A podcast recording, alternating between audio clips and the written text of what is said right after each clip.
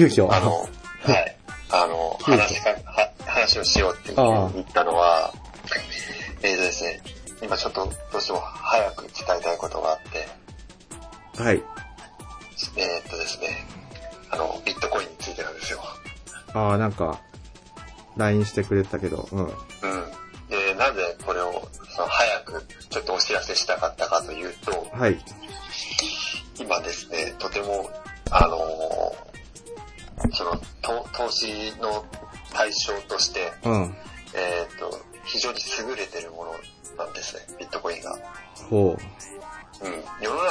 その、まあ、いわゆる投資対象であるコモディティって言われるものは、まあ、いろいろあるわけですよ。う。はいはいはい。うん。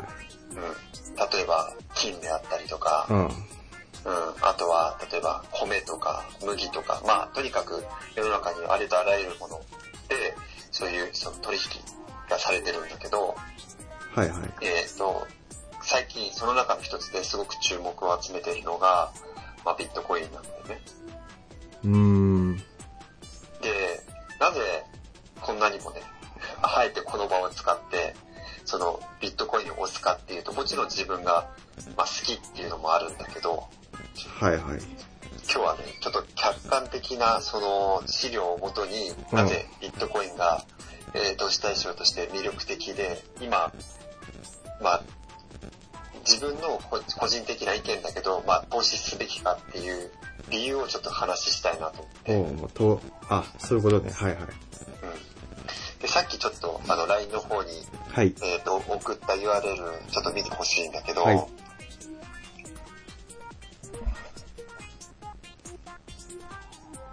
うん。うん。で、題名ね、うん。えーハイテク企業量が BTC の、えー史上最速かつ最大の伸びっていう、まあ、題名の記事があって、えっ、と、これを、この、まあ、記事の、えっ、と、要約としては、はい。えっ、と、あらゆる、その、資産、つまりさっき言ったコモディティ、投資対象の中において、えっ、と、市場で最大でかつ最速でビットコインは、えー上がってると。おー。で、下の表を見てもらうと分かる通り、まあ、ビットコインとか、えーナイキ、コカ・コーラ、えーマイクロソフトとか、まあ、名だたる大企業の名前がラインナップされてるんだけど、うん。その中にビットコインっていうのが 唯一1個含まれてて、おー。で、これ見てもらうと分かる通り、最短で、うん。えー最大の伸びをしてるわけだよ。おー。で、どれぐらい伸びたかっていうと、えー9年間で、えー2億パーセント上昇。9年間2億パーセント。そう1円が2億円に。そう。だから、えー、まあわかりやすく言うと、9年前にうん。1円、1円分のビットコインを買ってたら、今2億円になってるってことだよね。おー。すごい。お、送り人だね。そうそうそう。いいわゆる送り人。送り人。で、これはもう9年っていう、すごい、まあ短い時期で、まあ、えっ、と、史上最大の伸びを実現してると。はいはいはい。で、これをもう見るだけでうん、かなり、まあ魅力的であるっていうことはまあわかると思うんだけど、確かにね。うん。で、さらに、その、今、このタイミングで、なぜ、あの、それを進めるかっていうと、はいはい。えーっとですね、えービットコインが、えー実は今まで、えー1ビットコインあたり高い金額をつけたのって約うん2年前になるんですよね。はいはいはい。2018年、2019年あたり。で、この時に、えーっと、1ビットコインが約200万円近く、200万円。あまで、まあ、上昇したと。ー。あれ、今は？で、うん。そう。で、今なんだけど、うん今は、えーっとですね、えーちょっと待ってください。今、現在は、えーっとですね、えーっと、1100、え？ごめん、1万うん。1000ドル、約1万1000ドル。1万ドル ?110 万円か。そう。約約110万ぐらい。ああ 1, ドル、1 1ドル100円あじゃあ換算した時。2年前よりはちょっと落ちてるんだね。そうなんだよ。ちょっとでもないのか。まあ、ああ半分で、半分になってる。半分になってしまってると。あただ、さっき言った通り、まあ、2億パーセント、あ。うん。えー上昇してる。で、つまり、えっ、と、初めてその価値としてうんビットコインが認められた時って、まあ、約0.001うん。円だったんだよね。うん。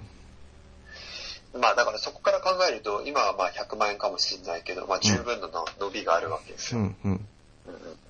で、まあ、タイミング的な話をすると、うん。で、2年前に、その、えっ、と、200万円になった後に、実はですね、あの、1回40万円まで下がったんだよね。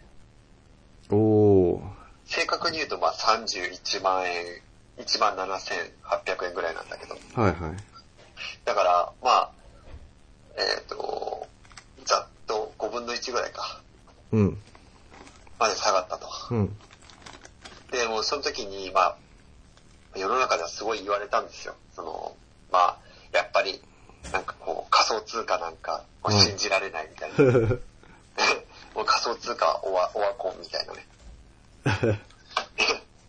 っていうのがあったんですけど、でそっからですね、うん。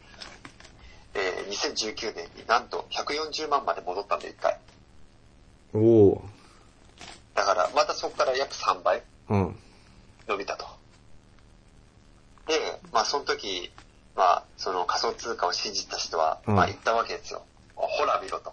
うん。うんお前ら終わったって言ってたけど、仮想通貨はまだ終わってないぞと。うん。ところがまたここで、えっ、と、2020年に入ってから、うん。えっ、と、40万まで落ちたんだよね。うん。だから3分の1ぐらい。まあ3分の1っていうか、まあ4分の1は言わないけど3分の1強ぐらい落ちてしまうと。うん。で、40万円まで落ちたところ、うん。約、まあ、えっ、と、1年ぐらい近くかけて、うん。今130万まで戻ったと。また3倍ぐらい。おー。で、じゃあ今なんで、その、買いだっていうふうに言ってるかっていうと、ちょっとですね。また、またお、お落ちているということですかいや、あのね、ちょ、ちょっと、ちょっと浜岡に、えー共有したいんだけど、はい。はい。今二つちょっと、あの、えーチャ、チャートって言われるものを写真で送ったんだけど、ちょっと見れるかはいはい。なはい。で一つは、えっ、と、ビットコインと、うんえーアメリアメリカ米ドルの、えーチャート。で、もう一個が、えっ、と、金の価格のチャート。うん。を送る。まあ、チャートって何かっていうと、まあ、えっ、と、X 軸が、えー、年数。で、Y 軸が価格。まあ、ひ一目見たとき、年数に対してどれだけ、えっ、と、価格が、えー変わってるかっていうのを、まあ、うん視覚的にわかりやすく表現するものなんだけど。はいはい。で、まずその金の方の、2枚目の方のあチャートを見てほしいんですけど、はい金って実は、えっ、と、2007年から、うんほぼ一回も下がってないんですよ、価格ってあ。。本当だ。すごいね。これすご、これすごくない？あ、そうなんだ。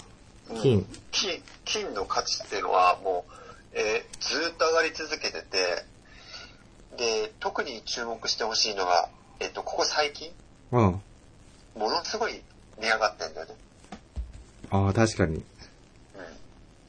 うん。これ、あの、1、1オンス、えっ、と、まあ、いわゆる、あの、金の延べ棒のサイズではなくて、あの、四角四角いさ、見たことあるかもしれないんだけど、うん四角いあの、チョ、チョコレートバーぐらいの大きさうん。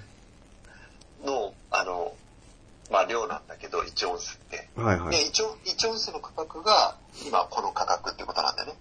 うーん。だから20万。4オンス20万？ああ ?20 万9246円。え、1オンスって何キロ？何グラム？何グラムだったっけな ?20 万 ?1 キロはないか ?1 キロぐらいなのか？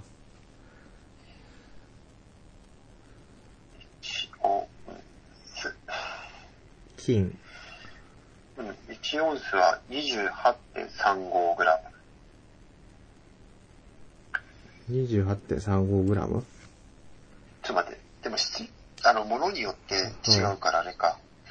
金の場合は、あ、ごめん、金の場合は正確に言うと 31g だね。20、ああ。20万割る 31? うん。1グラム6400円。すごいよね、そう考えると。1、1g ですよ。1キロにすると、645万か。1キロ。すごいね。高級車が買えるな。1キロで。えーっと、えーっと、延べ棒、まあ、だいたい、えーっと、あの、よく、ル、ルパンとかさ、うん。あの、そういうなんか、泥棒のさ、うん。えーっと、狙う金の延べ棒みたいなのあんじゃん。うんアニメとかさ、うん映画に出てくる。うん。あれが約1キロらしいんですよ。うん。あれ600万ぐらいらしいですね。やっぱ600万ぐらいなんだ。1キロ。1キロ。ああ、そんなの見たことないね。まあ見たことないよね。普段も、まあ、うん。ほとんどそういう風に関わることもないし。あうん。で、まあなんでね、その、急にさ、金の話をして、まあ今までビットコインの話してるなんで金の話出してくんだって思うかもしれないけど、あ。あ、でもなんか、ニュースとかでちょっと見たけどね、金がすごい最高価格になってるみたいな。うん、もうそうなんだよね。すでにその、一般大衆に知れ渡るぐらい、その、金の価格が上がってるってことは有名になってるんでね。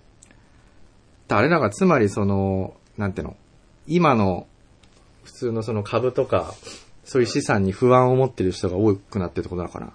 そう、あの、本当に、あの、純粋にちょっと捉えてほしいんだけど、今表示してるこの価格って、えっ、と、対象が円なんだよね。うん。で、えっ、と、金はドルに対しても同じように、まあ、ほぼ同じように動いてるわけよ。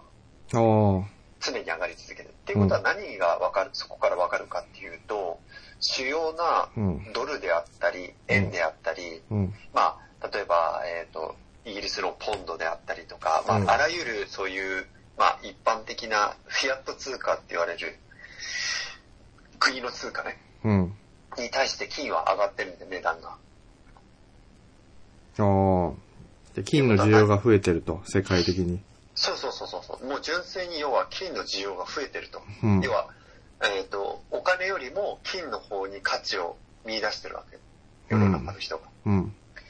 で、まあ、浜岡が言ってくれた通り、それはなぜかっていうと、まあ、大抵のその国っていうのは今金融政策で、うん。えっ、と、ほら、えっ、と、ふどの国もまあ不況なわけで、うん。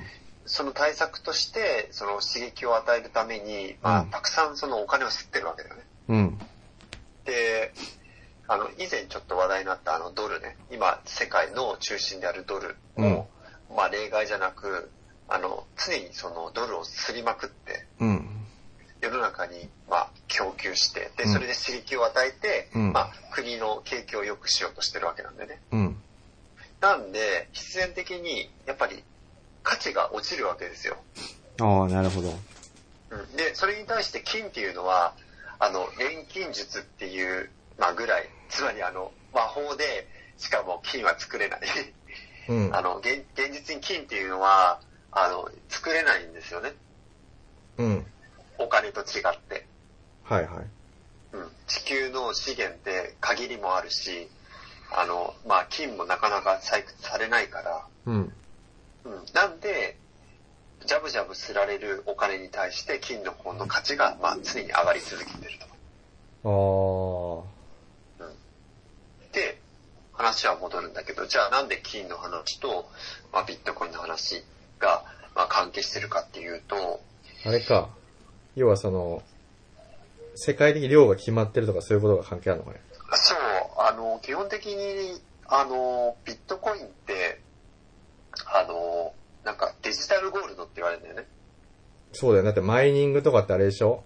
あの、掘るっていうあの、金をさ、採掘するのとかけてんでしょ？ビットコイン。そう。そうそうそうそう。まさにもう、その通りで。うん。あの、実際には別にその、まあ、ビットコイン自体は、あの、なんていうの、インターネット、コンピューターの中のお金なんで、うん。あの、掘るって言っても実際に物理的に掘るわけじゃないんだけど、まあ、電気代ってことだよね、あれね。あ、そうそうそう。あの、ああの、き金で例えるならば、その採掘機であったりとか、うん。あの、人の力を使って金を掘るように、ビットコインの場合は、まあ、マシンの力と電気を使って、うん。えっ、と、ビットコインを、まあ、掘る。まあ、正しく言うと計算する。計算して、うん。えっ、と、誰よりも早く、その計算に、えー勝ち抜くと、うんえっ、と、決まったビットコインがもらえるうんっていう仕組みになってるんだけど、うんまあ、それが金と似てるんだよね、ビットコインって仕組みが。うん。で、さらに、えっと、面白いのが、金もたくさん掘れば掘るほど、まあ、だんだん減ってきますよね、うん採掘量が。うん。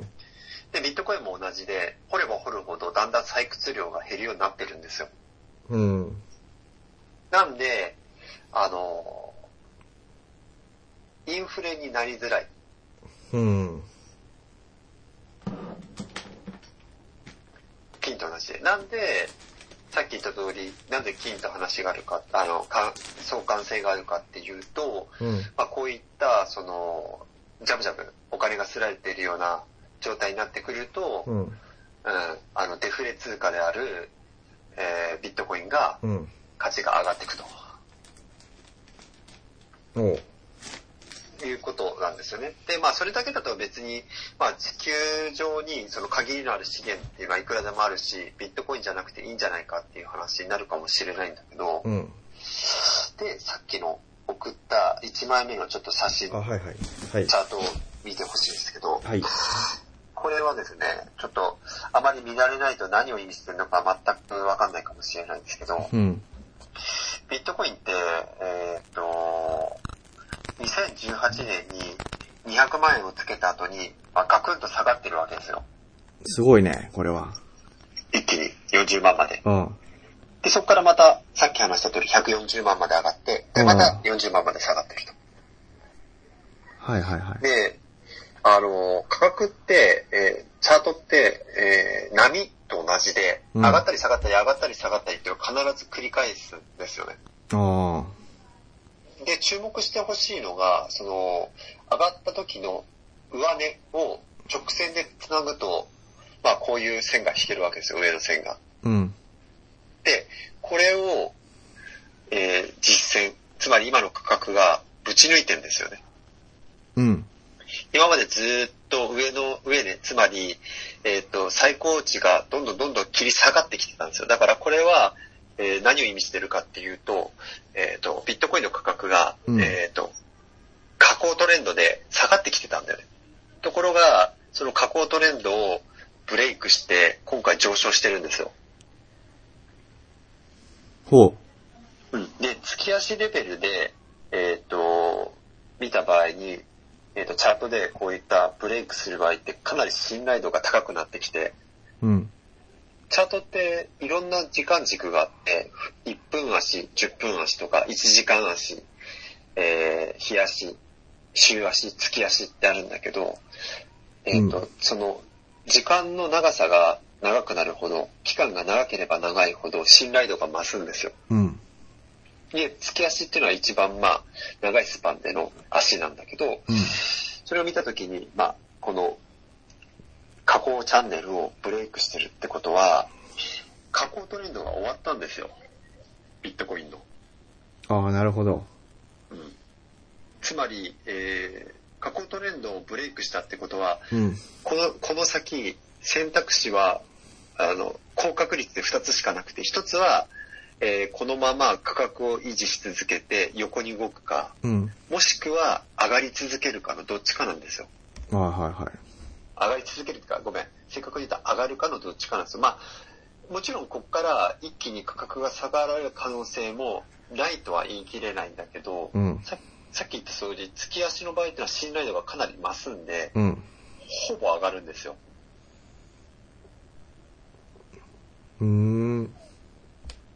なんで、何が言いたいかっていうと、うん。えーっと、まあ、これは本当に数年に1回の、まあ、数年っていうとあれだけど、例えば 5, 5年とかぐらいのスパンでいう中でのかなりチャンスなんですよね。おー。で、これから、えードルドルも、まあ、円もそうなんですけど、ああの世の中にすごい多く、どんどんどんどんこれからも供給され続けるんで、うん。あの、ビットコインだけに限らず、ゴールドとか、金とか、うん。あとビットコインとか、他の、えっ、と、その、資産に、うん。えっ、と、自分のその資産を移行するっていうのは、金持ちだけじゃなくなるんだよね、これからの世の中。うん。うん。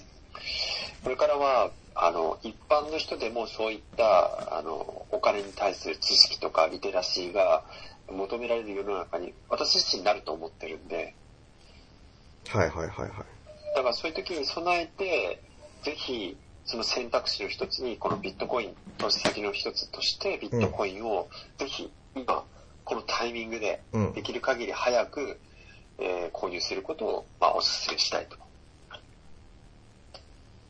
あのー、なるほど。うんこれ、すごいあの、い一般的な質問なんだけど、うん。どうやって買えばいいの？ビットコインは。えっ、と、ビットコインを手に入れる方法っていうのは、まあ、今すごいいろいろあるけど、主に二つあって、うんえー一つがさっき言ったマイニングをする。マイニングをするとビットコインがもらえるようになるんで、うん。えーそれでビットコインを、まあ、取得するっていう方法。うん。と、もう一個は、えーと、仮想通貨の交換所、取引所っていうのがあって、うん。そこで、えーと、購入する。まあ、正確に言うと、まあ、2種類あ、あの、交換所でも方法は2種類あって、うん。えっ、と、販売所が販売してるビットコインを買う方法と、うん。えっ、と、販売所内で、えっ、と、交換する場を設けてくれてるんだよね。うん。で、そこに、えー交換所の人じゃない、えっ、と、全く赤の他人同士が、うん。えっ、と、売り買いすることで、えっ、と、日本円と、うん。そのビットコインと交換するっていうやり方も一つある。うーん。どっちかだね。だ例えばじゃあ、交換所で今1万円持ってますと。はいで、。これをビットコインに変えてくださいって言ったら、変えてくれんの？あ、そう。だから、1万円を、まあ、その、取り交換所に、まあ、入金すると、交換所の口座、うん銀行口座に。うん。で、そうすると、えっ、と、取引所の、まあ、うんシステムにログインして、うん。えっ、と、自分のアカウント見ると、まあ1円、1万円が反映されてると。うん。で、そこで、さっき言った通り、取引所から今の価格の1万円分のビットコインを買う。あの、よく勘違いされるのが、うん。あの、ビットコインって1ビットコイン単位でしか買えないかっていう話でよく聞かれたりするんだよね。だから、今1ビットコイン100万だからそんなお金持ってないよって言われるんだけど、確かに。うん。全然そんなことなくて、あの、ビットコインって、うんあの、最小の単位が1億分の1なんですよ。1億分の1ビットコイン？うん、だから0.000000001ビットコインの単位、最小単位で買えるんですよ。おーカウントすれば。なんで別に全然、あのー、1万円でも単純にその1万円分の 0. 0. 何何ぼかわかんないから、うん0.0001、0.001かなわかんないけど、ビットコイン買うこと可能なんですよ。ああうん。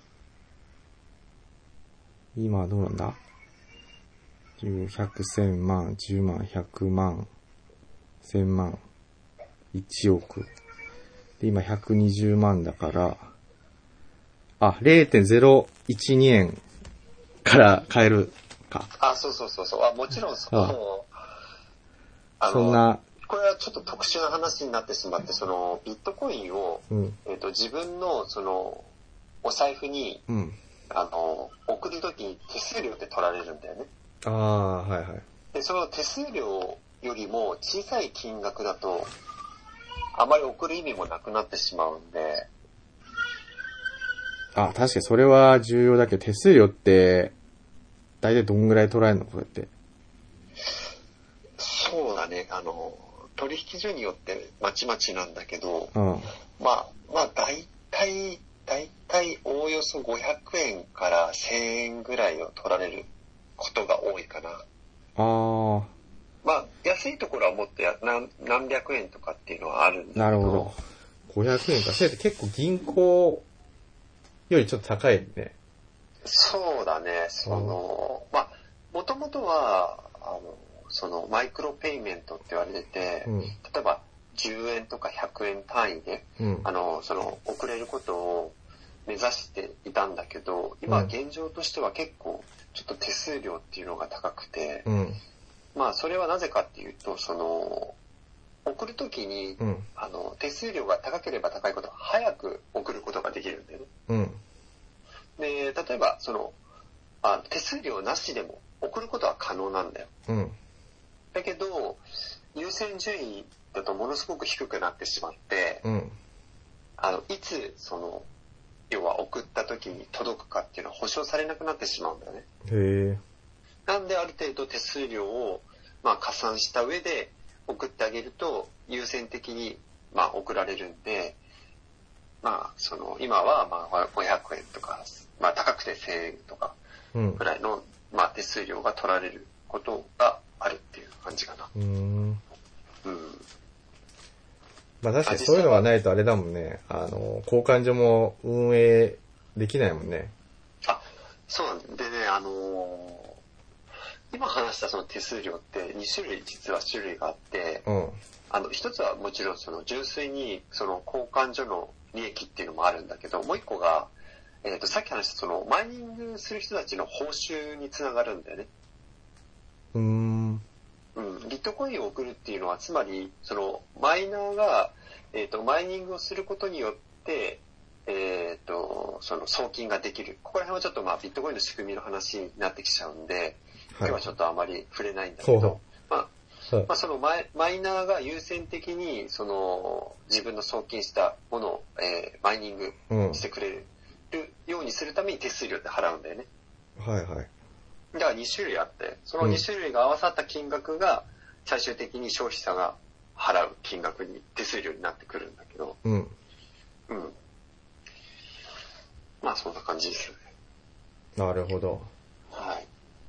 で、まあさっき言った通り、今ちょうど、まあうん。数数年に1回の、まあ、チャンスになるんで、ええまあ、これは本当に、うん、まあ、え、でもさ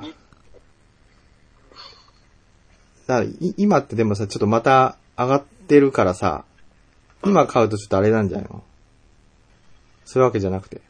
もっと長い目で、うん、そうだね、まあ、あの、全然、実はその、この話もちょっとしようと思ってて、うん。あの、基本的に、えっ、と、その、ビットコインの買い方って、うん。まあ、正解なんていうのはないけど、今までの、うん。その歴史から言ってね、うん。まあ、そのおすすめのビットコインの買い方が実はあって、うん。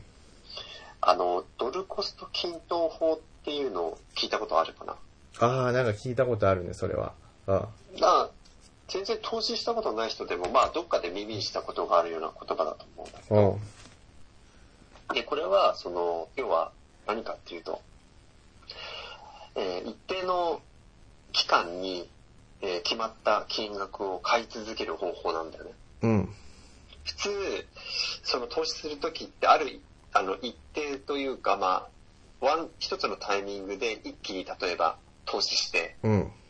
で、その後に自分の思惑通りに進めばうん利益が出るし、自分の思惑と逆に進めば、まあ、損失が出るうん。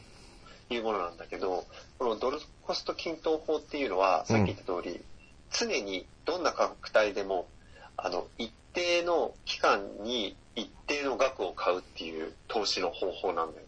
うん。ここれすると何がいいかっていうと、あの、下がってる時も上がってる時もあるっていう話したと思うんだけど、うん。あの、平均的に見た時に、こう、平均値で購入することができるんだよね。はいはい。全体で見た時に。うん。だから、あの、基本的に、その、まあ、例えば価値が上がり続けているような、うん。あの、商品とかっていうのはかなり有利で、うん。うん。もしかしたら高い時に買ってしまうかもしれないし、うん。もしかしたら安い時に買えるかもしれない。でも、全体的に上がってるんだったら、うんその平均的に見た時に、まあ、あの、要は利益が出るよねっていう投資の仕方があって、うん。まさにビットコインっていうのはこう、常にまあ全体的に言うと右肩上がりで比較的上がってる商品なんで、うん。まあドルコスト均等法でまあ買っていくのはかなりおすすめかなと思いますね。うん。それ選ぶ、ま選べるの？その買うときに。そそれでやりますって。あ、あのさっき言った通り、うん例えばその取引所にお金入れといて、うん。で、例えば毎月1日に、うん。えー1万円分購入するっていうふうにすれば自分で1万円分、あの毎月購入すればいいだけの話だし、うん。あとはその取引所によってはあの、うん積み立てっていうサービスもやってて、うん。あの自分でその銀行に、あ自分でっていうかそのサービスを受けるために取引所に、えー自分の、えー引き落としの銀行先を登録しておけば、うん。えっ、と、毎月、えっ、と、積み立てをしてくれるっていうサービスもある。はいはいはいはい。うん。あ、そういう資産として使われてもいるってことだね。そう。まあいろんな商品が出るってことは、まあそれだけ、まあ注目されてたりとか、うん。あと世の中に求められてるっていうことなんで、うん。結構まあ、前に比べるとかなり認知はされてきてるかなとは思いますね。そうだね。確かに。いや、でもう、うん。うんまあ、よりその、まあ、ギャンブル性っていうのはなんだけど、まあその一攫千金を狙うのであれば、まあ、この今のタイミングで、うん。まあ、購入するっていうのも、まあ一つの手かなとは思いますね。あ、ちなみに、リュウクのさっきの送ってくれたやつは何？これ、リュウクは分析したの？これは。あ、そうそうそうそう。これは、まあ分析っていうほど大したもんじゃないんだけど、うん。これ一番簡単え？に、あの、長期目線で見た場合に、うん。まあ、どういうふうに見れるかっていうのを、まあ、線を引いたものなんだけど、ええなんか、YouTube とかできそうだね、リュウク。なんか、この、ビットコインの。今はでも実際すごい多いですよ。あの、うん。仮想通貨の、そのチャート分析して動画上げてる人って。ああ。まあもしかしたら、あの、すごい需要のある、いや、あるよね、多分、そこは。やっぱりなんか、イメージ、なんだね、なんか若い人とかやってるようなイメージがあるね、仮想通貨って。そんなことない。そう。いや、でもそうだね。結局、まあほら、IT リテラシーの話にもなってくるから、ああ。まあ、ここちょっと失礼な言い方だけど、年配の方っていうのは、まあ、あまりそのね、仮想通貨っていう正体のわからないものに、なんかこう投資したいとは思わないんだろうね。ああ。なんか、仮想通貨に、なんだこの、肯定的か否定的かで、おじさんかおじさんじゃないかを分けるとか。そこ。ちょっとなんか、フィルターみたいな。フィルターみたいな、そうそ それはあるかもしれない。う。ねうん。ああ、そうだとちょっとそうだな。ちょっと微妙なラインにいるかもしれないな、俺は。うん いや、でも本当にね、いや、おすすめですよ。あのー、いや本当にね、そんなね、いいんだよ。100万円とか、そんな単位での投資じゃなくて、毎月だと、例えば自分のね、うんあの、お小遣いで、うん。例えばに2000円とか3000円とかさ、うん。だって、買って、買ってたって、えっ、と、まあ年間で、えっ、と、2万円とか3万円買えて、うん。で、10年経てばまあ30万ぐらい投資してるわけで、そうだね。で、それが、まあ、あの、結構その10倍とかうん。まで上がれば、まあ、それだけで300万になったりとかするわけだし、確かに。うん。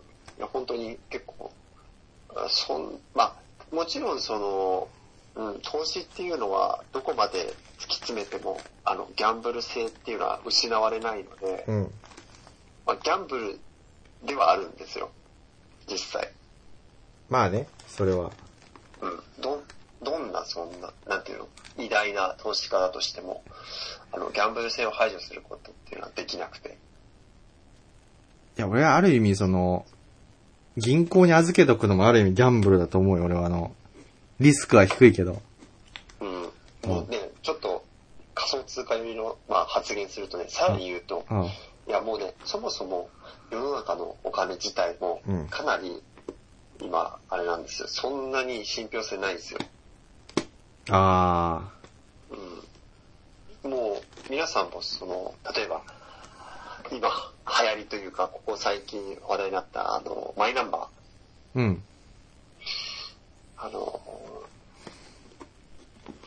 確かマイナンバーで、えーっと、電子マネーに登録すると、うんなんか5000、三最大で5000円分のキャッシュバックが受けれるって話って聞いたことないですか？あ、知らない。マイナンバーで？へえ。うん。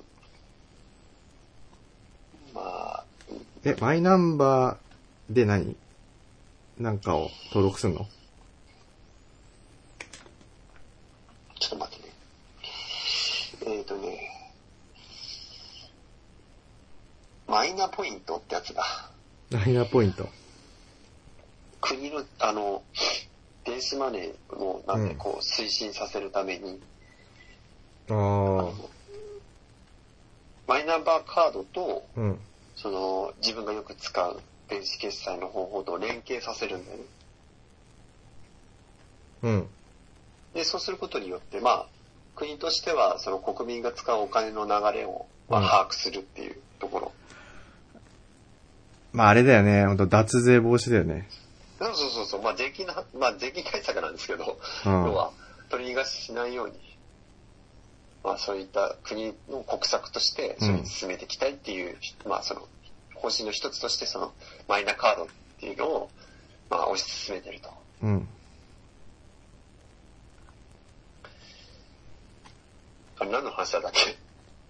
えっと、今ビットコインはすごい買いだよと。数年に一度の。あそう,、うん、そうだね。あ、そうそう。で、あ、そうそう。うんで、あ、そう。で、わかる通りもう、今手元からだんだんお金ってうんなくなってきてて、うん。現金っていうのが。うん。で、結構こう、自分なんかももう最近はほとんど銀行でお金を下ろしたりとかすることなくて。今回ね、その、コロナの影響でうん結構その、クレジットカード決済を導入する、もしくは電子マネー決済をその導入する店舗が増えてきて、うん。現金がなくても意外と買い物できたりとかする場合が多いんだよね。うん。なんで、もうここ最近は手数料もかかるし、銀行でお金を引き落としたっていう記憶は、まあほぼないですね。うんうん。うんそれだけやっぱり世の中にその現金、まあ、お金ではなくて現金自体を使う機会っていうのはまあ減ってきてると。確かに。うん、そうだよね。いやそう。まあ大事ですよ今日伝えたい。ー。うん。まあそう。今日伝えたかったのはまあ、うんとにかく、えーと、まあ今が変えたっていう。そうだね。いや、俺も、もういい加減というか、あの、別にこう、せかされてやるもんじゃないと思うけど、うん。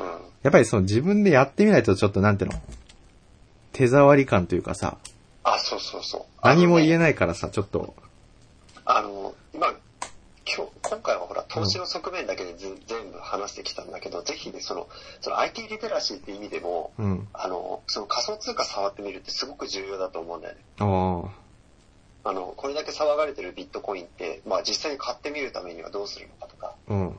その、買ったビットコインを自分で保管したりとか、まあその、要はコントロールするのはどうしたらいいのかとかっていうのは、うん。すごいそういう、なんていうの、勉強にもなるし、うん。うん、知的好奇心も多分刺激されるんで、うん。面白いんでぜひやってみてほしいですね。